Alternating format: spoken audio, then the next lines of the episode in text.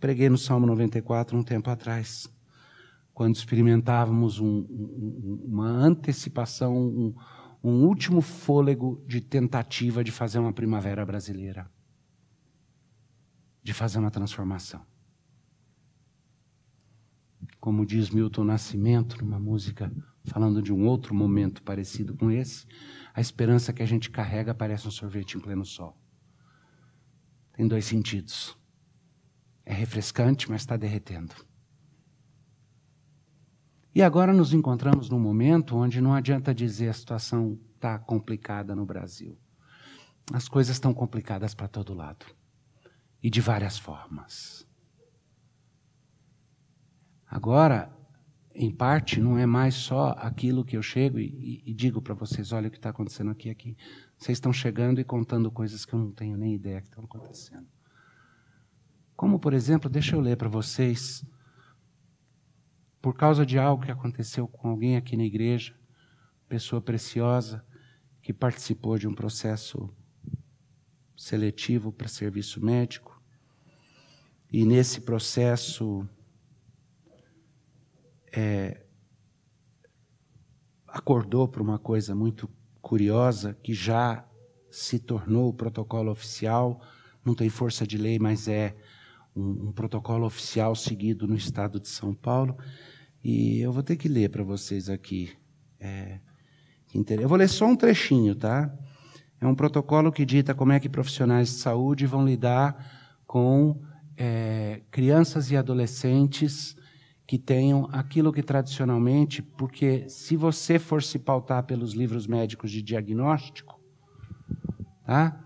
É chamado de disforia de gênero. Mas o professor aí sabe, disforia de gênero é um nome técnico, é um nome que não está fazendo nenhum julgamento. Mas agora não pode mais falar isso, tem outro termo que tem que usar. Isso daqui é um protocolo oficial do Estado de São Paulo para lidar com os casos onde existe o que antigamente seria chamado de disforia de gênero, em crianças e adolescentes. No atendimento a adolescentes com variabilidade de gênero ou trans, com menos de 18 anos, devem ser respeitados os princípios de atendimento a adolescentes em geral. Uma avaliação deve ser feita por profissionais de saúde sobre sua capacidade de discernimento e autonomia da pessoa adolescente para balizar então a relação entre o serviço de saúde, a profissional de saúde, a pessoa adolescente e a pessoa responsável. Não fala mais pais, né? A pessoa responsável. Que devem ser informadas dos direitos da adolescente no atendimento os direitos da pessoa adolescente incluem o direito de ser atendida sozinha em serviços de saúde, o direito a momentos privativos na consulta sem presença da pessoa responsável, o direito a sigilo, presta bem atenção, a redação aqui é a chave de tudo. O direito a sigilo, com exceção de casos de dano à pessoa atendida ou risco de vida, que não incluem, doutor, que não incluem início da vida sexual, uso esporádico de drogas ou infecção pelo HIV em adolescentes que se mostram capazes de seguir o acompanhamento. Resumo. Pai, sai da sala. Mãe, sai da sala. Agora essa menina de 13 anos vai me contar que iniciou a sua vida sexual, pegou AIDS, mas que estava cheia de cocaína quando, quando pegou a AIDS e ela vai pedir sigilo e eu não vou contar para os pais. Ah, você pensa que não pode piorar? Tá bom, vamos continuar aqui.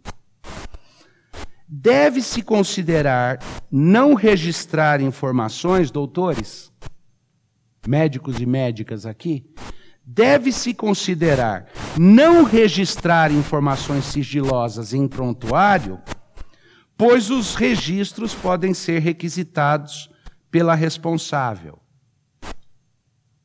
Se registrar no prontuário, o pai ou a mãe vai diante de um juiz e demanda ver os registros e descobre que o doutor começou a receitar hormônios para essa pessoa, é, de alguma forma, passar a desequilibrar no seu sangue é, a, a questão hormonal, ou seja, hormônios para feminilizar o homem ou masculinizar a mulher. Então, para não ter o risco da pessoa é, responsável, diga-se pai, mãe, quem quer que seja, descobrir, aconselha-se não registrar em pontuário, em prontuário, tá? Pois os registros podem ser requisitados pela responsável deve ser explicado à pessoa responsável que esses direitos são importantes para a preservação da saúde da pessoa adolescente, já que podem abrir o único canal pelo qual questões importantes de saúde poderão ser resolvidas. Esse é o protocolo de saúde de transexuais e travestis, adotado oficialmente em 3 de julho de 2020, no estado de São Paulo inteiro. Se alguém quiser o documento inteiro, eu tenho aqui depois para mandar. Li só aquele trechinho porque foi o pedaço que me espantou um pouco mais. É, quando a gente fala de direitos sendo erodidos, por exemplo, o, o poder pátrio aí para mim foi para o Beleléu, né? foi para o espaço. Tem tanta coisa acontecendo. E a gente vira e fala, não, mas essas são as mudanças. Ontem eu vi um senador americano negro dizendo que eles chamam nos Estados Unidos de woke culture, cultura woke. Woke quer dizer acordado. Essa é a expressão que os novos guerreiros da justiça social, da ira humana, abraçaram para querer dizer a pessoa que acordou para ver que o mundo é nada mais do que uma luta é, de contra o racismo, contra o patriarcado, contra a dominação do macho branco cisgênero e, e, e, é uma luta contra a homofobia. E nessa luta é que reside a essência da vida e que se você não entender que todas as instituições, que existe um, um, uma luta que é estrutural, todas as estruturas humanas são racistas e preconceituosas e precisam ser destruídas para um novo mundo surgir. Então eles chamam de being woke estar acordado, acordado para essa realidade, que é nada mais do que uma visão do mundo que Jacques Ellul defendeu nos anos 70, é, é, é, dentro da igreja, e que Herbert Marcuse foi o pai desse neomarxismo fora da igreja, tá? nos anos 60 e 70. Mas agora a expressão é woke. E esse senador americano, negro, disse: a cultura de cancelamento desse pessoal woke é tão perigoso quanto os supremacistas brancos. Ambos movimentos são baseados em separar as pessoas por identidade de gênero, de raça, de cor, de credo, disso, disso, daquilo.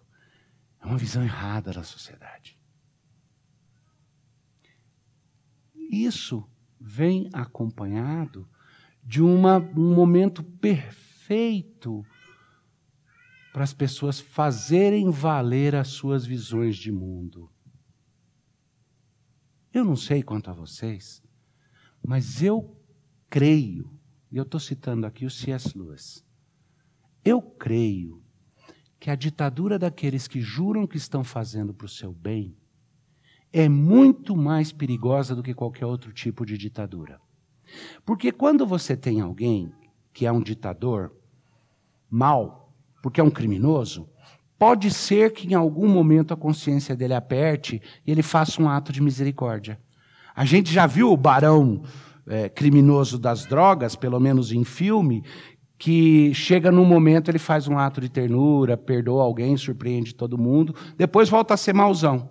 Então, se você sofre debaixo da ditadura de alguém que é terrível, pode ser que num dado momento a consciência acuse e essa pessoa se restrinja. Se você sofre debaixo da ditadura de pessoas que são pragmáticos, pode ser que em certos momentos o pragmatismo deles faça com que eles te deem um certo espaço. Mas quando alguém exerce tirania sobre você para o seu bem, essa pessoa tem justificativa moral. A consciência moral dela a justifica em qualquer ato que ela fizer. Percebeu o drama? Então é o seguinte: para o seu bem e para salvar a sua vida, eu estou justificado em meter a mão em você se precisar, te algemar. essa ditadura é a mais perigosa que existe. Porque a pessoa que exerce essa tirania encontra em sua própria consciência justificativa moral para fazer o que está fazendo. Então ela não vai parar enquanto ela não conseguir fazer tudo o que precisa.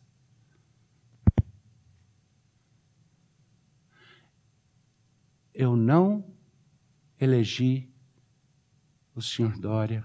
Eu sou muito sério quanto àquilo que eu falo aqui, porque tenho muito medo de Deus no momento em que estávamos em decisão para eleger um governador, votei e estou fazendo a besteira de falar aqui. Votei quem eu achava que ia ser menos ruim. Eu não votei nele para que ele me protegesse, para que ele cuidasse de mim. E ele falou essa semana: Eu estou cuidando de vocês. Ele não foi eleito para ser pai ou Deus. Ele foi eleito para ser um gestor público para cuidar das finanças e da infraestrutura desse Estado, para que em liberdade o mercado produza e a sociedade viva, e as igrejas funcionem, e o comércio funcione, e as coisas funcionem. E saúde pública pode ser parte do mandado, mas não é uma parte que pode operar sozinha. Mas é paternalista e ofensivo virar e falar: eu fui eleito para cuidar de vocês e não da minha carreira. Foi nada. Foi eleito para ser justo ao executar as leis. Eu vou parar com a multiplicação de exemplos, porque não precisa. Vocês sabem tem tanta coisa acontecendo ao nosso redor que é um momento para a gente pausar como igreja e pensar. Deixa eu ler para vocês, ainda a título de introdução, uma passagem muito importante para este momento, para definir que tipo de tempo que estamos vivendo. Eclesiastes capítulo 3, nós lemos: tudo tem o seu tempo determinado, e há tempo para todo o propósito debaixo do céu. Há tempo de nascer e tempo de morrer. Tempo de plantar e tempo de arrancar o que se plantou. Tempo de matar e tempo de curar. Tempo de derribar e tempo de edificar. Tempo de chorar e tempo de rir. Tempo de prantear e tempo de saltar de alegria. Tempo de espalhar pedras e tempo de ajuntar pedras. Tempo de abraçar e tempo de afastar-se de abraçar. Tempo de buscar e tempo de perder tempo de guardar e tempo de deitar fora, tempo de rasgar e tempo de coser, tempo de estar calado e tempo de falar, tempo de amar e tempo de aborrecer, tempo de guerra e tempo de paz.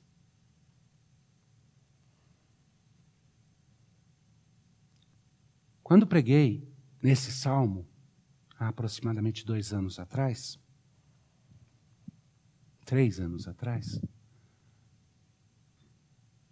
a pergunta que vinha era: é tempo de irar-se? Há tempo para ira? Esse é um tempo de ira?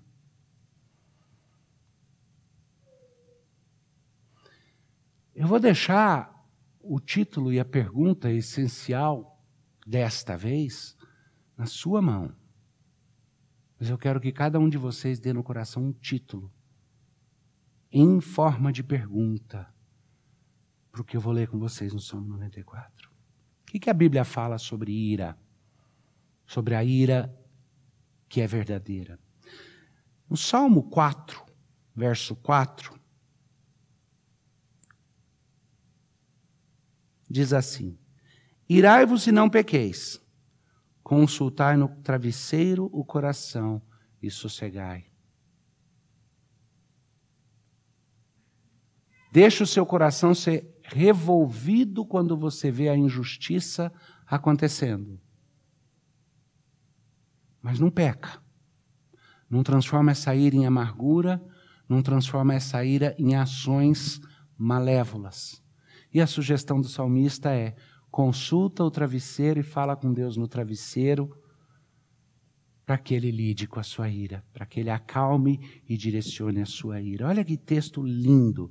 Eu sei que vocês conhecem irai-vos e não pequeis em Efésios, mas olha aqui no Salmo 4:4. Com certeza Paulo tinha em mente o salmo quando ele faz a versão dele. Irai-vos e não pequeis, consultai no travesseiro o coração e sossegai. Eu quero que vocês encontrem sossego no meio da tempestade que já começamos a sentir e que eu creio que vem pela frente. Mas aí, Efésios 4, versículo clássico sobre isso, diz: Irai-vos e não pequeis, não se ponha o sol sobre a vossa ira, nem deis lugar ao diabo. Ira envelhecida apodrece, vira amargura e envenena a vida. A nossa ira precisa ser direcionada no tempo certo às coisas certas.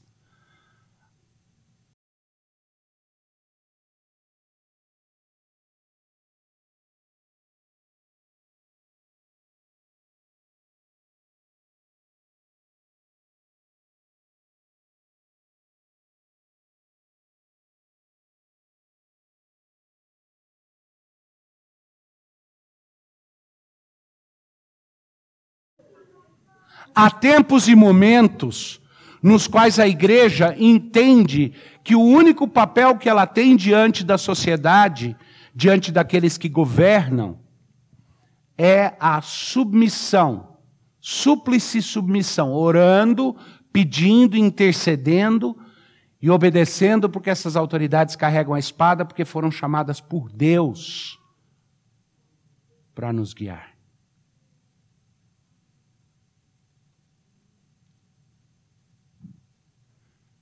Mas deixa eu entrar um pouquinho com vocês, por um breve minuto, numa questãozinha teórica. O Brasil tem uma autoridade maior do que todas as autoridades eleitas ou nomeadas? Um rei. O Brasil tem? Tem. Chama Constituição Federal. É um rei de papel. Essa é a maravilha dos sistemas de democracia moderna. Ao invés de você ter um rei de carne e tudo que ele fala é lei, você tem uma lei maior e todas as pessoas estão subordinadas a ela. Então a Constituição diz que o poder emana do povo, mas ela não diz que o povo exerce o poder. Aliás, essa é uma discussão do porquê que se não, não se governa por plebiscito. Tá? Porque o poder emana do povo, mas o povo não exerce o tempo inteiro o seu poder. Ele transforma esse poder, ele encapsula esse poder num documento que se chama Constituição Federal. Tá? Então nós temos um, um, um soberano. Os outros três poderes são subordinados, são dois braços de poder que são eleitos pelo povo, e um que é nomeado por eleitos nomeado por um, um braço e confirmado pelo outro. Eles são subordinados à Constituição Federal. Não tendo o poder nem de alterar a Constituição, a não ser das formas que a própria Constituição prevê. Alguém se lembra aqui que eu creio que é, me corrijam, por favor, se eu estiver errado, até porque a gente está transmitindo. Mas eu não vou nem gastar o tempo para ir até ali o pódio olhar nas minhas anotações, eu tenho quase certeza que é o artigo 5 parágrafo 7 da Constituição. Que diz que o exercício do culto religioso, inclusive da liturgia religiosa, é inviolável. Que o Estado não pode interferir. Isso é interpretado pela maioria dos juristas, dizendo que alguém pode ir para a cadeia, e existe penalização para isso, se interromper um culto. E que uma autoridade pública fazendo isso, tem seus atos nulificados, são nulos de pleno direito. É inviolável. Mas há outros direitos essenciais que são garantidos ali também, o de ir e vir e outras coisas. Por isso, quando você vive um estado de exceção, geralmente se declara estado de sítio, e aí não existe mais Constituição. Aí o poder está tá pessoalizado naqueles que mandam. Amanda, é isso mesmo, né? O quinto, é, o, o, sétimo do quinto? Dá uma olhada se não é o sete mesmo. Não? Acha para mim isso daí. É o 7, né? Então. Artigo 7, é. É, capítulo 5, artigo 7, é isso mesmo. É parágrafo único, 7, não é?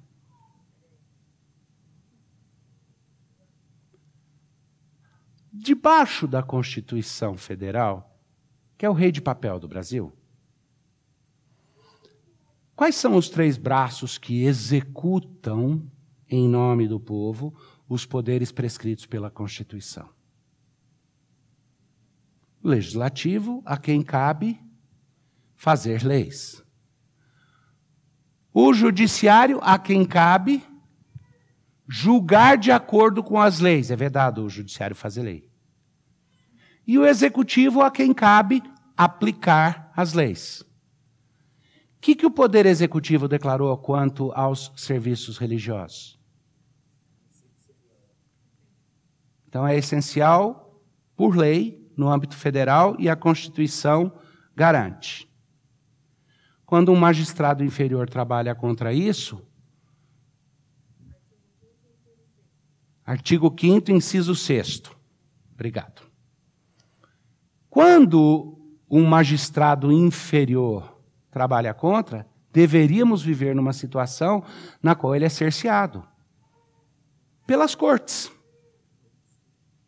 Certo? Ou destituído, no caso de necessidade.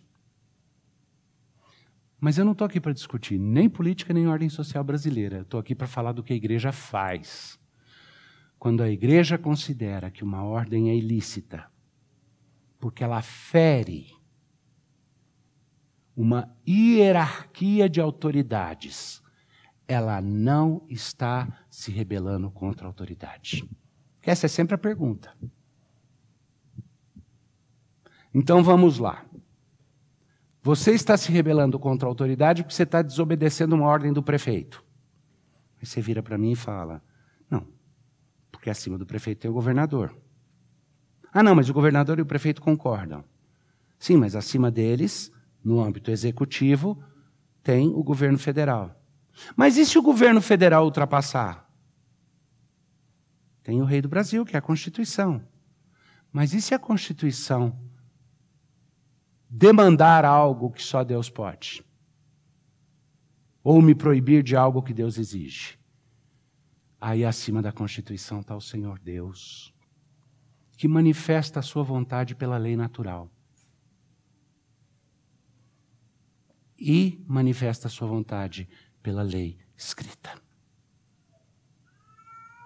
Cercado. A lei escrita, porque os eleitos conhecem a palavra de Deus, que é a revelação especial e a lei natural, porque mesmo os não cristãos não podem dizer que não conhecem, porque Deus criou um mundo no qual leis e regras emanam da própria consciência humana e da própria ordem das coisas.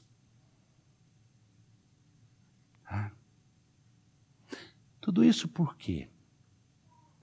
Porque há momentos nos quais a minha ira não deve ser apenas ira de, de mídia social streamlink na mídia social. Até porque streamlink na mídia social abre você para ser criticado de igual para igual por qualquer um. Tem momentos nos quais as nossas palavras devem ser cautelosas, mas as nossas ações precisam ser definitivas. E há momento de ajudar, de ajuntar, e há momento de resistir. Isso é bíblico. Sim, mas sem respaldo nenhum, nunca sem respaldo, nunca como mera rebeldia, porque irai-vos e não pequeis. Sempre em submissão àqueles que ainda estiverem executando adequadamente o seu mandado. Já ensinei muito para vocês a diferença de mandato e mandado. Mandato é aquilo que você ganha quando você é eleito por um período de tempo. Mandado é a ordem maior que existe sobre você, é o imperativo que você tem. Vamos continuar no texto aqui, porque isso é muito precioso. Vou ler o salmo com vocês agora. Ó Senhor Deus das vinganças. Já não gostei, né? Não, é o Deus bonzinho, é o Deus Papai Noel, é o Deus. É chato chamar de Deus das vinganças, né? Porque a Bíblia diz que a sua ira não pode ser de vingança. Clame pelo Senhor, mas o Senhor é Deus vingador. Ele não é cego para a injustiça. E ele é intolerante com o desafio, porque ele criou o mundo inteiro para que os seus eleitos conheçam a maravilha e a glória dele. Ó Senhor, Deus das vinganças, Deus das vinganças, resplandece, exalta-te, ó juiz da terra, dá o pago aos soberbos. Davi estava bravo, né? Estava, mas nesse caso em particular, ele não está mais brigando só pela, pelo interesse pessoal dele, ele não está falando dos inimigos pessoais dele. Ele está falando, e de certa forma ele está antecipando o próprio Messias, ele está falando daqueles que atentam contra o povo de Deus. E ele coloca nesses termos. E talvez você pergunte, mas, pastor, você está pronto para falar isso dos governantes? Não, dessa forma ainda não, mas eu estou com medo de que o tempo de resistir seja mais breve do que parecia.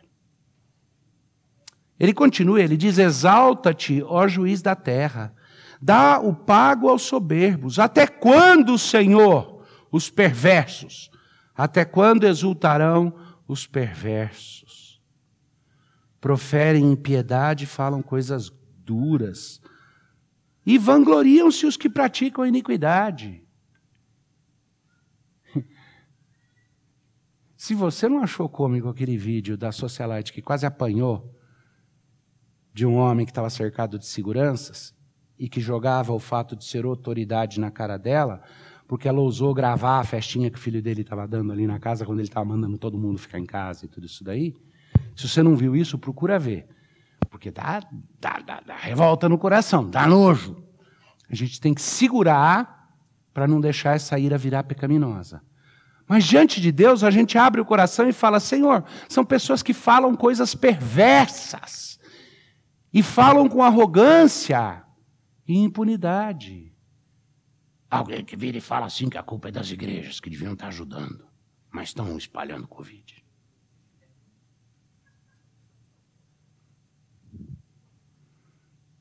Segurar os exemplos, porque eles são tantos que eu não preciso convencer você. O que eu preciso é que o Espírito te convença de que essas pessoas não vão continuar para sempre na sua perversão e na sua impunidade. Então o salmista pergunta a Deus, e isso é justo, esse é um bom direcionamento da sua ira. Lamento e oração, esse é um bom direcionamento para a sua ira. Até quando, Senhor, os perversos? Até quando exultarão os perversos? Proferem impiedades e falam coisas duras, vangloriam-se os que praticam a iniquidade. Vanglória da iniquidade crescente a cada vez mais. Nossa luta é para acabar com a tradicional família judaico-cristã. A cultura judaico-cristã é o último foco de resistência para o novo mundo que nós vamos criar. Aliás, um novo mundo no qual nós vamos provar que a humanidade é o vírus que precisa ser extinguido para que a natureza então possa florescer. Loucura! Suicídio existencial. Até quando? Eles falam coisas de vanglória. Versículo 5: Esmagam o teu povo, Senhor, e oprimem a tua herança. Matam a viúva e o estrangeiro, e os órfãos assassinam. Imagina ali Davi expressando para Deus, direcionando no lugar certo. Primeiro passo, expresse para Deus a sua ira. Esse é o melhor jeito de você experimentar. Primeiro lugar, expresse para Deus a sua ira, não para os outros. Não vomite na mídia social. E não seja tonto também, né? Você acha que não está ficando tudo registradinho para na hora que precisar saber exatamente quem são as pessoas perigosas? Expressa todas as suas opiniões na mídia social e na hora que precisar já sabe exatamente onde bater na porta. Agora é hora de recatar. Fala com Deus da sua ira.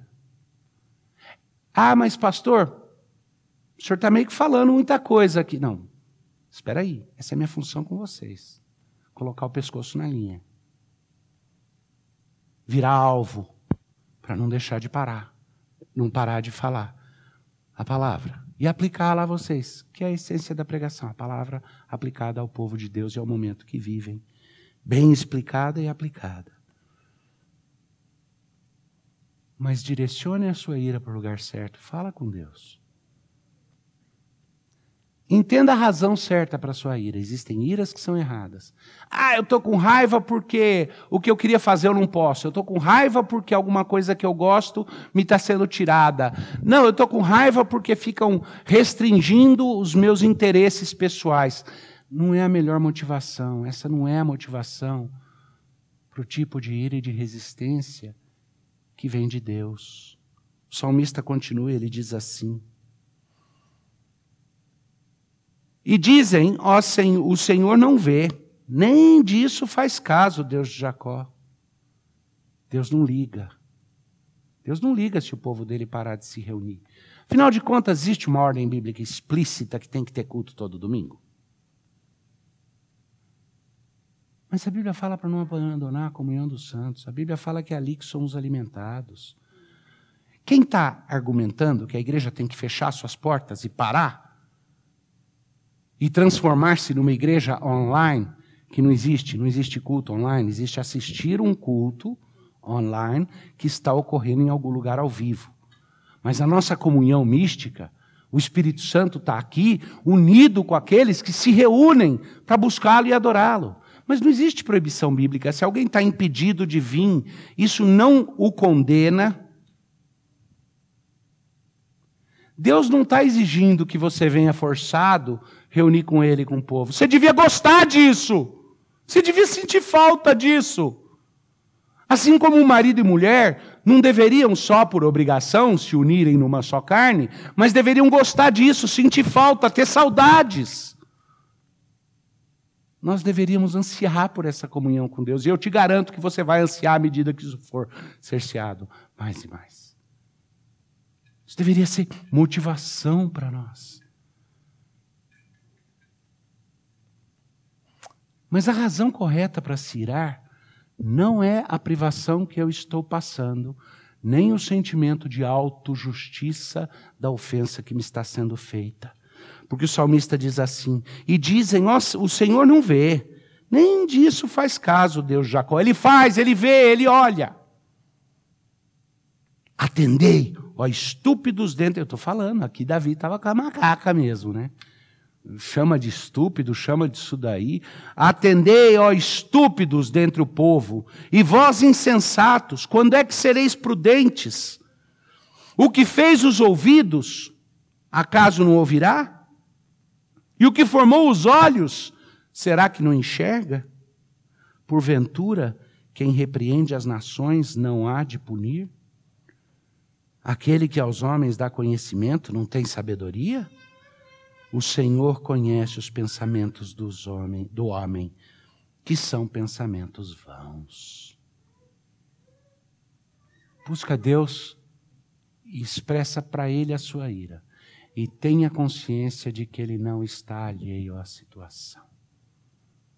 De que se Ele, em alguns momentos, parece que tarda a responder, é porque o plano maravilhoso dele inclui o tempo certo porque há tempo para tudo debaixo do sol para nós. E o tempo certo é determinado só pelo Senhor. E Ele é que nos dá tempos de paz e tempos de confronto. Tempo de acalmar os ânimos e tempo para saber irar sem pecar.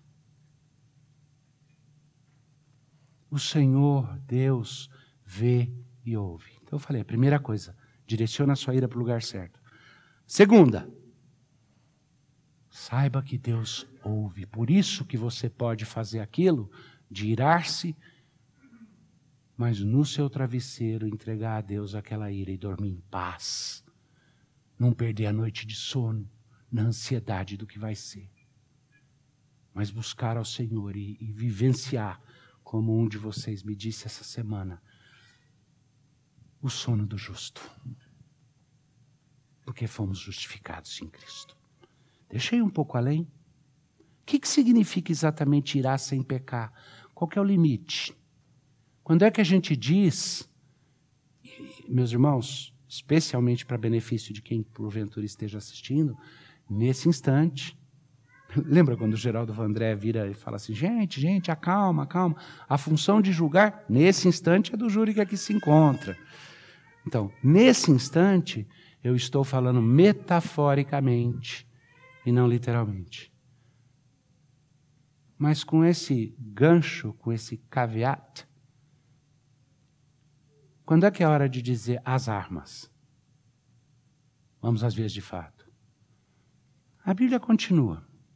O salmista diz assim: Bem-aventurado o homem, Senhor, a quem é, tu repreendes, a quem ensinas a tua lei, para lhe dares descanso dos dias maus até que se abra a cova para o ímpio.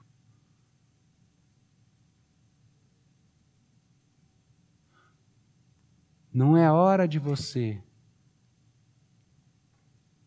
ir às vias de fato, enquanto você não tiver entendido que a repreensão é também sobre você, sobre o povo de Deus que Deus disciplina o seu povo primeiro, porque Ele nos ama, e o Senhor repreende aqueles a quem Ele ama. E o que está acontecendo é uma repreensão de Deus né, sobre a igreja. E se é sobre a igreja, é sobre cada um de nós, porque cada um de nós é parte, pedra viva dentro desse edifício santo porque a aliança não tem sido seguida, porque nós temos sido relapsos. É uma repreensão de Deus sobre os pastores, porque. É, e, e, e não estou falando dos outros pastores, tá? faz de conta que não existe outro pastor no mundo nesse instante, exceto eu. Eu me sinto repreendido por Deus. Mas eu abraço essa repreensão com alegria, ela é bem-vinda. Porque essa repreensão de Deus é o ensinamento da lei. Ele usa esse momento de pressão, de disciplina, para nos ensinar a lei dele. E ele quer que a igreja acorde para a lei dele, se lembre. A lei dele, que é a lei da graça, é a lei do amor. Não é uma lei só da condenação, sem a salvação e redenção em Cristo, é a lei completa. É a lei que nos mostra onde está o pecado, identifica onde está o pecado, traz Cristo e aí forma Cristo em nós e nos transforma para que os hábitos do pecado e o pecado que ainda habita em nós seja extirpado para que nos tornemos aquilo que em Cristo já fomos feitos e declarados. Bem-aventurado, vocês são abençoados de viver nesse tempo Bem-aventurado o homem, Senhor, a quem tu repreendes, é a oração de Davi aqui, a quem ensinas a tua lei. Por quê? Para lhe dares descanso dos dias maus até que se abra a cova para os ímpios. Você quer descanso, você quer remanso? Bem-aventurado vocês, porque à medida que Deus gentilmente repreende, exorta e nos conduz e nos ensina a lei dele, e nos dá fome da verdade, fome do conhecimento da palavra dele, fome da comunhão dos irmãos. Ele está nos dando o descanso até o dia em que os ímpios encontrarão a sua cova. Sem trocadilho com o nome, porque eu não estou falando de pessoas aqui. Teve gente que não pegou, né? É uma cova só que fala aqui. Mas o juízo, presta atenção nisso agora, mas o juízo se converterá em justiça. O juízo que hoje é injusto. Tem um meme rodando por aí que talvez você tenha recebido no qual pegaram só a frasezinha do ex-presidente do Supremo Tribunal Federal, dizendo assim: Se não fosse o Supremo Tribunal Federal, a luta contra a corrupção no Brasil não existiria. E aí no meme puseram depois um comediante falando uma baita de uma palavra suja depois, como expressão única para se responder um absurdo desses na semana em que é, é, é são anulados os atos da operação mais bem sucedida, recolheu é, é, é, de volta ao cofre nacional milhões e milhões. Na semana em que se iniciam os votos, na sequência disso, que mostram aquela agenda restritiva, desfazendo, extrapolando o poder e criando novas condições constitucionais que a Constituição não prevê para tentar impedir é, é, um, um ato do executivo.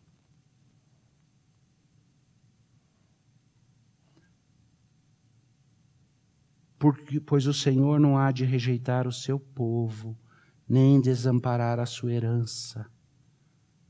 Mas o juízo se converterá em justiça, e segui-la-ão todos de coração reto. Quem se levantará a meu favor contra os perversos? Quem está comigo contra os que praticam a iniquidade? E a resposta do salmista: Se não for o auxílio do Senhor, já a minha alma estaria na região do silêncio. Quando eu digo resvala-me o pé, então a tua benignidade, Senhor, me sustém. Nos muitos cuidados que dentro de mim se multiplicam, as tuas consolações me alegram a alma. Leva para Deus e expressa para Ele a sua ira abraça e aceita a disciplina dele e confia de que ele não está ali à situação. E encontre a alegria que ele traz até no meio desse momento e dessa situação. A alegria de ser considerado digno de talvez até sofrer pelo Evangelho. A alegria de ser considerado digno para viver num momento tão confuso que a gente não consegue nem fazer a ligação clara entre ser perseguido por causa da fé ou ser restringido de outras formas.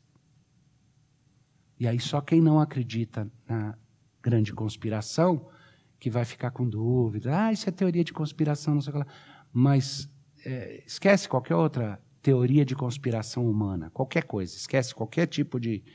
Eu vou fazer uma pergunta bíblica e teológica para vocês. A Bíblia fala de uma grande conspiração onde um ser sobrenatural trabalha enganando nações e procurando é, é, é, destruir as portas da igreja? Fala ou não fala? Então acabou, existe uma grande conspiração. A gente não sabe o quanto que outras coisas fazem parte da grande conspiração.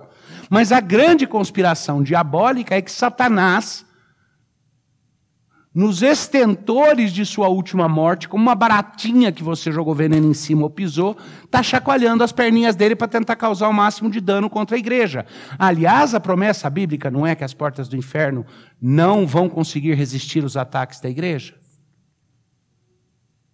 Não é que a igreja não vai conseguir, que a igreja vai conseguir resistir os ataques do inferno. O que, que é que diz a Bíblia?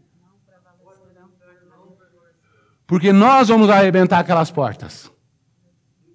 No nosso general que é Cristo. E nesse temor de último momento,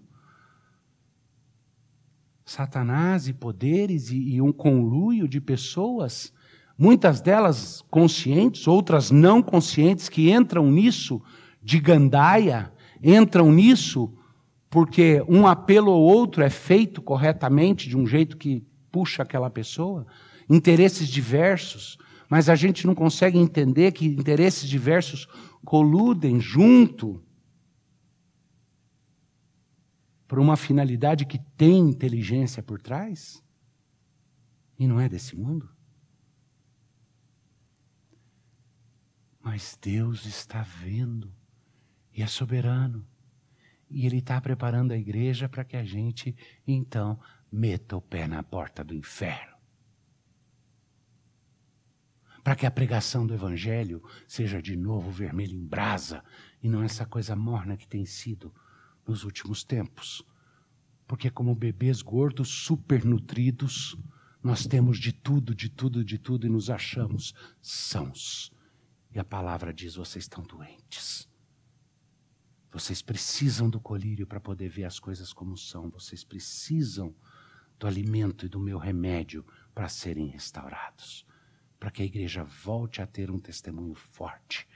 Nos tempos nos quais se torna importantíssimo, mais importante do que qualquer coisa, anunciar a glória do nosso Deus, cultuá-lo e chamar os eleitos que ainda não vieram para a igreja e que estão sofrendo em todo tipo de escravidão que esse mundo quer oferecer a título de vender liberdades.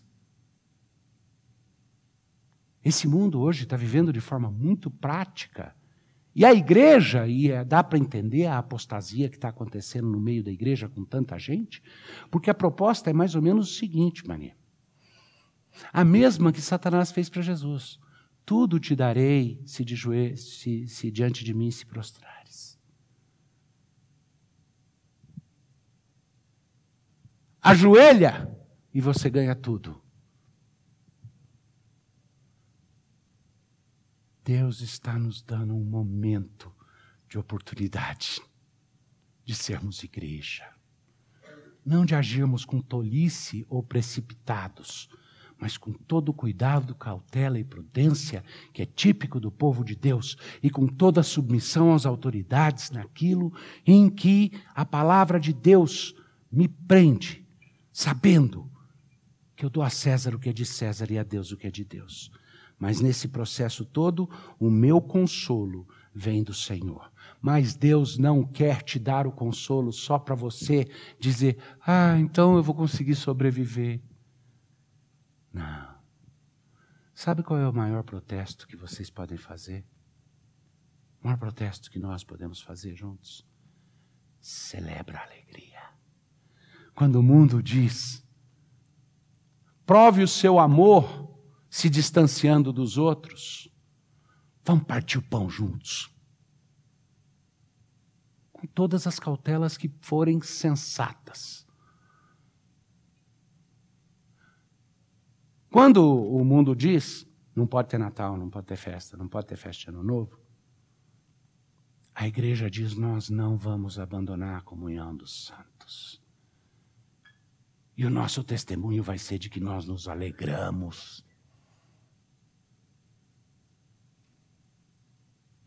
o nosso testemunho vai ser de que o Senhor Deus restaura a nossa alegria, até no meio da tempestade. Deixa eu continuar lendo com vocês. Relembrando aqui, de onde vem meu consolo? Se não fosse o auxílio do Senhor, a minha alma já estaria danada. Mas quando eu digo, nossa, meu pé está escorregando, não aguento mais, não consigo mais então a benignidade de Deus me sustenta. E quando as minhas ansiedades crescem e os meus cuidados se multiplicam, então as consolações de Deus me alegram a alma. Por quê? Porque eu conheço o Deus que eu tenho. Versículo 20. Pode acaso associar-se contigo o trono da iniquidade, o qual forja o mal, tendo uma lei por pretexto? Opa! Pegou a expressão? O trono da iniquidade, o qual forja o mal, tendo uma lei por pretexto?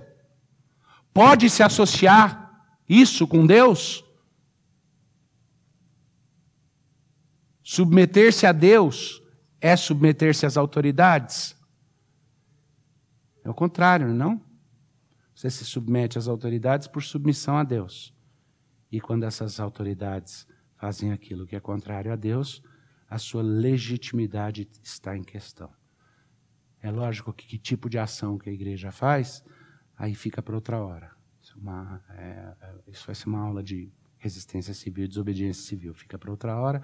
Só para você não ir embora sem ter ideia, são fases distintas. Tem uma fase na qual eu protesto dos, dentro dos meios legais das estruturas existentes, tem uma segunda fase na qual eu resisto legalmente e tento mudar a estrutura de dentro, e tem uma terceira no qual me submeto a algum outro magistrado que tenha preservado a fidelidade à lei maior, e aí me levanto contra ah, na tentativa. Aí vem a sua pergunta, mas tudo que tudo está sendo dito não é a preocupação de viver a igreja? Sim, mas bem lembrado ontem pelo pastor Vadislau numa conversa. Ontem não, quinta-feira. Viver a nossa cidadania celeste mediante a nossa cidadania terrena significa que somos responsáveis não só por preservar a igreja, mas por ser luz para a sociedade também e sal para a sociedade. Defender os direitos e as liberdades dos outros também. Por isso que quando nos meus esforços de luta pela liberdade religiosa, por exemplo, com o Instituto Brasileiro de Direito e Religião, a gente luta pela liberdade religiosa de todos, mesmo dos que têm religiões completamente divergentes da nossa. Porque nossa função como cidadãos do céu, na nossa vida na terra, lutar pela verdade e pela justiça.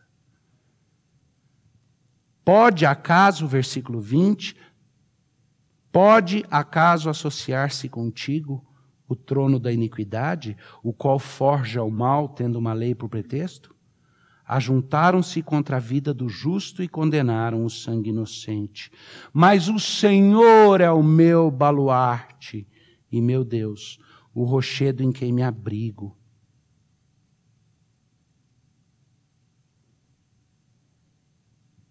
Versículo 23. Sobre eles faz recair a sua iniquidade, e pela malícia deles próprios os destruirá. O Senhor nosso Deus os exterminará. Aqueles que se levantam contra a Igreja de Cristo de uma forma ou de outra, conscientemente ou inconscientemente, sem perceber que foram comprando narrativas que eventualmente os colocam em total resistência a Deus, que querem reinventar a própria humanidade, cabelo, barba e bigode, ou ausência de tudo isso, querem reinventar o que é ser um ser humano Pessoas que querem estabelecer uma visão deles, de uma, uma segunda tentativa de fazer Babel, num mundo no qual todo mundo se una num só propósito para que a raça humana seja irresistível. Meu Deus do céu, a mesma motivação da construção da Torre de Babel, e deu no que deu, que Deus confundiu as línguas. Essas pessoas vão cair pelos próprios laços que eles criam. Nosso dever é ser fiel. Não é nosso dever tentar subverter essa ordem. É nosso dever lutar dentro dos limites que Deus estabelece para fazer o que é certo, para resistir, darmos o, o nosso papel de cidadãos. Mas a vitória já nos é garantida. E ao Senhor Deus que diz que todos esses que transformam a mentira por leis injustas pervertem o juízo. Aqueles que perseguem o povo de Deus de uma forma ou de outra, consciente ou não, que eles vão cair na sua própria malícia. E que Deus vai cuidar. E que o final deles é o extermínio. Devíamos ser movidos até por dó e piedade do quanto essas pessoas vão pagar pelo mal que estão fazendo. E a gente fica tão ansioso que a gente quer executar a nossa justiça na base de executar a vingança. Então a gente solta frases como, por exemplo, ah, teria que eliminar alguém, tem que fazer isso, tem que acabar com fulano. Ah, se Brasília cair num buraco, fica tudo bem no país. E, e, e não percebe que em todos esses, isso não é ira de Deus. A ira santa é aquela que reconhece o absurdo que está acontecendo na perversão da justiça, do direito e da lei e que fala com Deus e clama. E que muda assim o comportamento e cria os nossos focos de resistência, onde nós proclamamos a verdade, continuamos adorando a Deus, proclamando a glória dele para os outros, dando testemunho e vivendo a alegria que ele nos dá como nossa maior forma de protesto. O santo banquete da alegria do povo de Deus. Não tem protesto mais forte que esse. Mas não se engana, não. Descansa, porque Deus está vendo tudo. Como é que começou o salmo? Ó Senhor Deus. E como é que termina? eles serão exterminados. Ah, pastor Davi, que maldade. Está muito pesado. Aí esse é problema não é comigo, não. Porque muito do que eu falei você pode até discutir, mas está expondo a palavra com fidelidade ou não. Mas algumas coisas estão escritas explicitamente. O salmo começa chamando Deus de o Senhor da vingança e termina falando do extermínio daqueles que armam as armadilhas maliciosas para transformar a mentira em coisa que tem aparência de verdade e para criar leis que oprimem o povo de Deus. De certa forma, apesar de alguns algumas ilustrações mais diretas, esse sermão teve um bom tanto de abstração, porque eu queria dar os princípios gerais que vão precisar subjazer ações nossas e outras instruções. Ao mesmo tempo, entenda que um pouco do peso que talvez passe na hora de falar é porque é o peso que está sobre o meu coração também, ao antecipar e ver um pouco à frente e saber que esse é um caminho que eu estou dando alguns passos que talvez não tenham muita volta e o peso de saber que Deus me dá uma função de liderança diante do povo dele. Que isso, então, multiplica a responsabilidade. Eu não estou resolvendo por mim pela minha família. Mas entenda que, ao final das contas, eu tenho encontrado em Deus a alegria, a alegria da comunhão.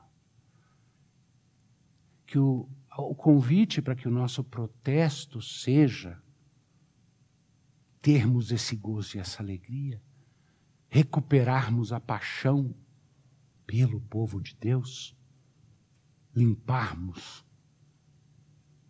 aqueles lugares empoeirados do nosso coração onde a gente deixou nutrir pequenos sentimentos de amargura. Lembra da passagem que eu li dentre as três sobre ira?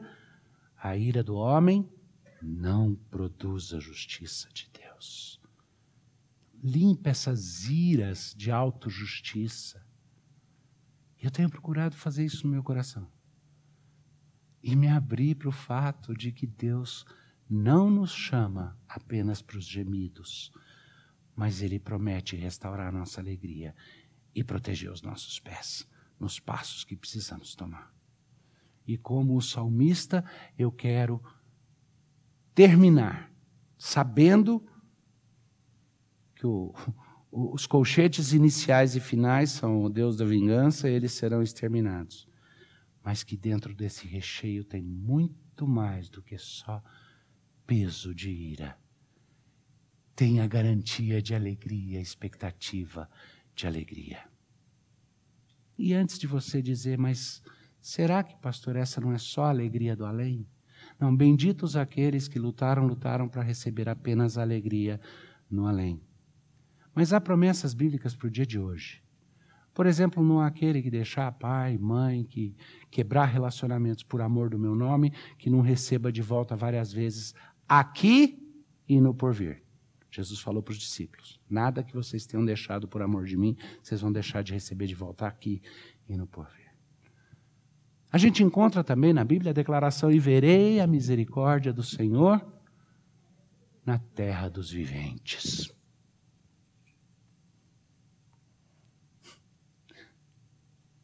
Vamos achar essa alegria? E vamos fazer isso juntos e individualmente. Porque isso é o ato típico de um povo que sabe que nós vamos sentar numa mesa, um banquete maravilhoso. E o Deus que antes nos julgava e nos tinha por inimigos e nos amou e comprou, vai estar reunido o Cordeiro amado, mas que é também o leão de Judá, Deus vingador e o Deus redentor. Vai estar ali na cabeceira daquela mesa. Naquela grande mesa de banquete, nós vamos estar assentados. Não só nós, mas todos aqueles que foram antes de nós.